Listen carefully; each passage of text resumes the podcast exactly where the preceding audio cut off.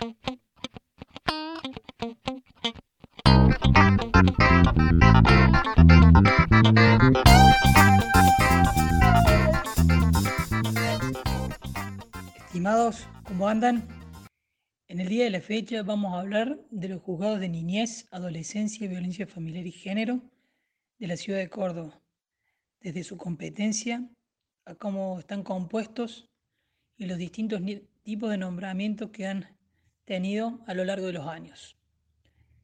Desde la entrada en vigencia de la Ley Provincial 9283,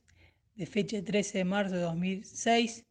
por acuerdo reglamentario 813 Serie A de fecha 21 de marzo de 2006, los juzgados competentes en relación a episodios y actos de violencia familiar fueron los ex juzgados de menores y los tribunales de familia. Posteriormente, con fecha 17 de diciembre de 2008, por acuerdo reglamentario 961 Serie A, se asignó a los juzgados de familia de primera instancia, tanto de quinta como sexta nominación de la primera circunscripción judicial de la ciudad de Córdoba, competencia exclusiva en materia de violencia familiar. Luego de ello, por acuerdo reglamentario 10.057, perdón, Serie A de fecha 1 de junio de 2011, se resolvió dejar sin efecto el acuerdo reglamentario 961 y se fijó la competencia de los nuevos juzgados de niñez, juventud y violencia familiar.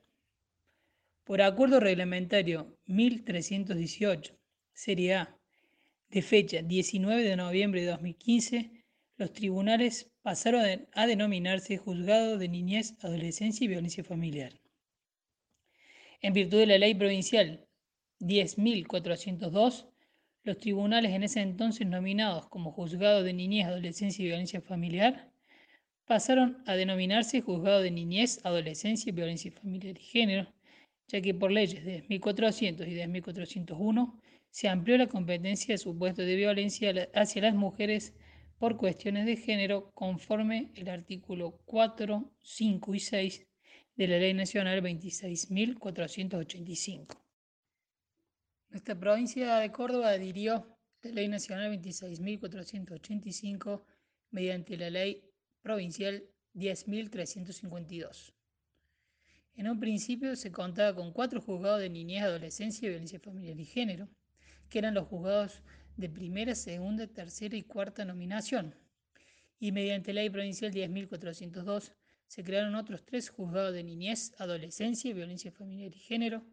con asiento en la ciudad de Córdoba, que fueron los juzgados de quinta nominación, sexta nominación y séptima nominación. Hoy en día en la ciudad de Córdoba se cuenta con siete juzgados de niñez, adolescencia, violencia familiar y género, contando del juzgado de primera nominación al de cuarta nominación con tres secretarías cada uno, y los nuevos juzgados de quinta, sexta y séptima nominación con dos secretarías cada uno. Cuando las causas se apelan, quien resuelve es la Cámara de Familia de la ciudad de Córdoba que por turno corresponda. Ahora bien, decimos que estos juzgados reciben el nombre de Juzgado de Niñez y Adolescencia, antiguamente denominados Juzgado de Menores Prevencional. La provincia de Córdoba, mediante la ley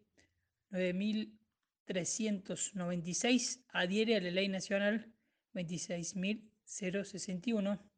receptiva de los postulados de la Convención sobre los Derechos del Niño,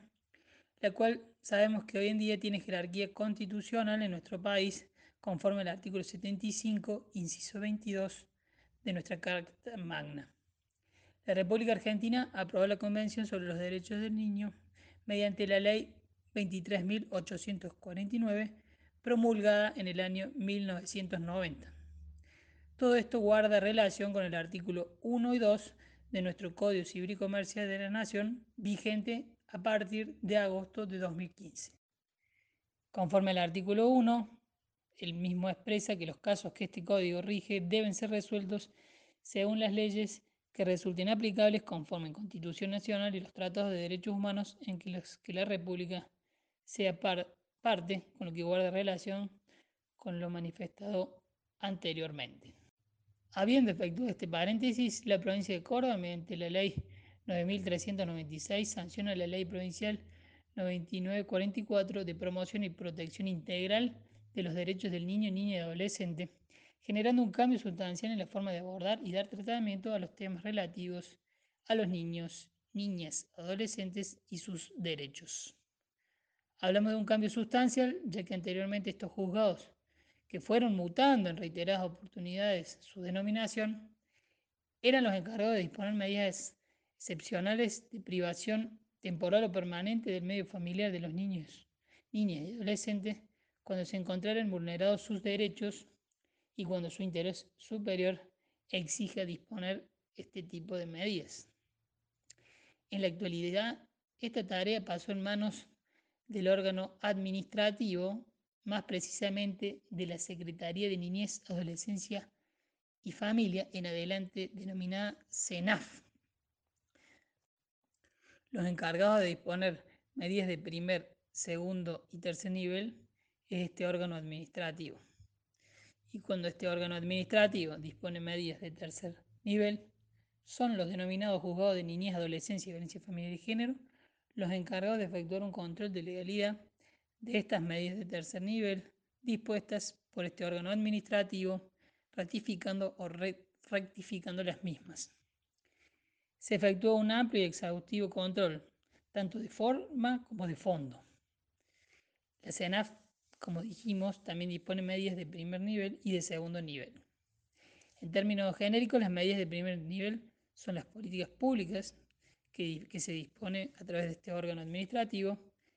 Las medidas de segundo nivel se disponen ante la amenaza o violación de derechos de niños, niñas y adolescentes, que en ningún caso consisten en separar a los mismos de su núcleo familiar, y las mencionadas medidas de tercer nivel que dispone el órgano administrativo cuando se priva a los niños, niñas y adolescentes de su medio familiar, ya sea de forma temporal o permanente, quien tiene como objetivo conservar o recuperar el pleno ejercicio y goce de los derechos vulnerados por los niños, niños y adolescentes que son sujetos de derecho y cuando estas medidas de primer y segundo nivel hayan fracasado. Estas medidas de tercer nivel se disponen por un año y medio conforme a la ley 9944, mientras que mediante el Código Civil y Comercial de la Nación,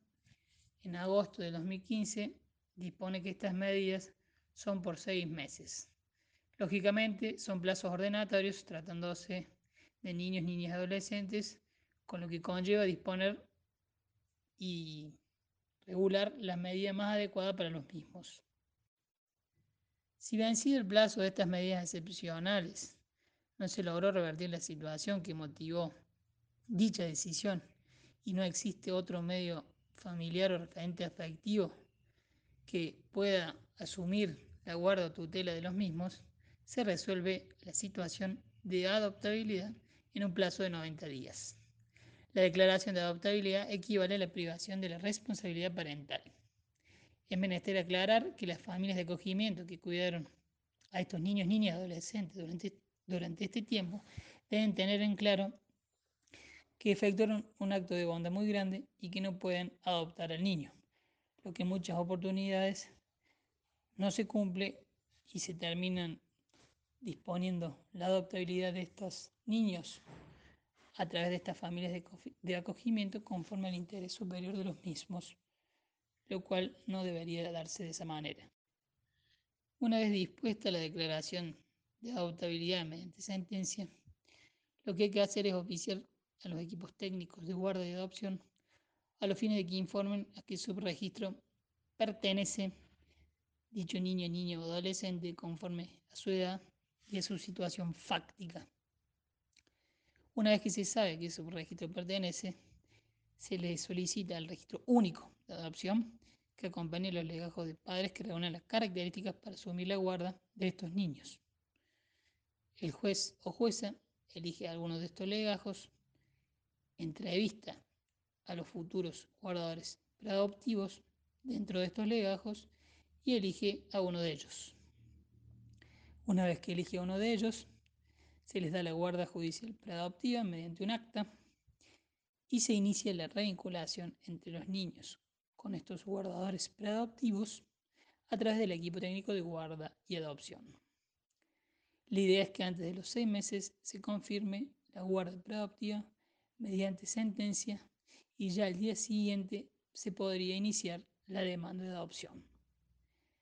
El procedimiento dentro de los juzgados de niñez, adolescencia y violencia familiar y género, como hemos relatado, comienza con esta medida excepcional de protección de derechos de tercer nivel y finaliza con la demanda de adopción. Los juzgados de niñez, adolescencia y violencia familiar y género son competentes para resolver únicamente las demandas de adopción simple y plenas, mientras que la adopción por integración se resuelve en los juzgados de familia.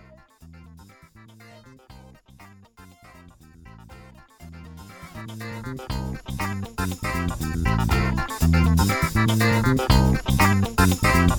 you.